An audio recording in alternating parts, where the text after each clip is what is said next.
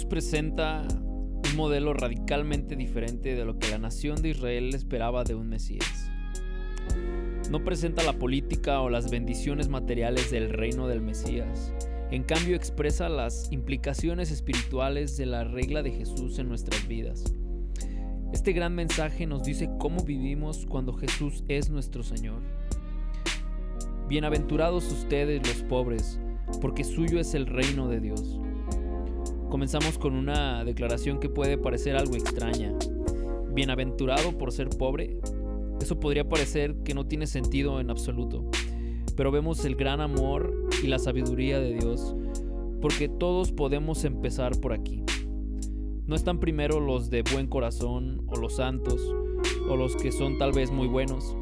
Están los pobres porque toda persona puede ser pobre en espíritu, porque no es lo que tengamos, sino lo que no tenemos. Para recibir el reino de Dios es indispensable ser pobre en espíritu, porque reconocemos que no tenemos absolutamente nada bueno en nosotros.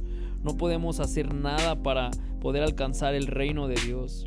Es esa hambre, esa sed, esa desesperación por Dios. Esta bendición nos pone en perspectiva que no podemos alcanzar nada por nosotros mismos, sino por la dependencia de Dios. Bienaventurados los que ahora tienen hambre porque serán saciados.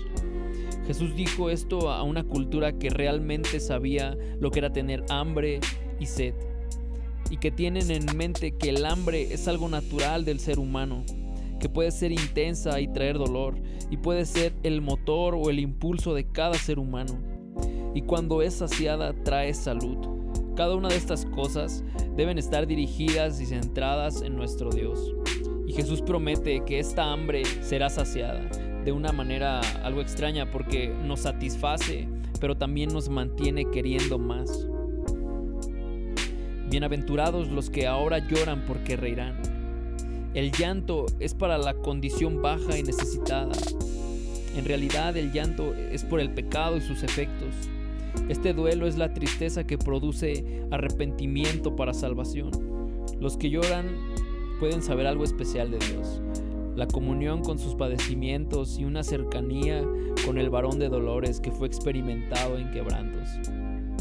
El llanto puede durar una noche, pero el gozo viene por la mañana. En cada una de estas tres afirmaciones que describen la condición espiritual de una persona en cuanto a la pobreza, el hambre y el llanto, Jesús usó la palabra de esperanza ahora. ¿Eres pobre ahora? Pero algún día recibirás el reino. ¿Tienes hambre ahora? Un día serás lleno. ¿Tú lloras ahora? Algún día reirás. Más adelante, en todo este sermón, vemos cómo el plan de Dios es un plan de amor tan sencillo de entender pero tan difícil de obedecer. Solo con la ayuda del Espíritu Santo podremos vivir un cristianismo radical, en el que aunque Jesús haya dejado un estándar tan alto y nunca alcanzaremos la perfección y nos afanamos por ello, pero cada día podemos parecernos más a Él, porque la obra que Él ha comenzado en nosotros, Él la está perfeccionando.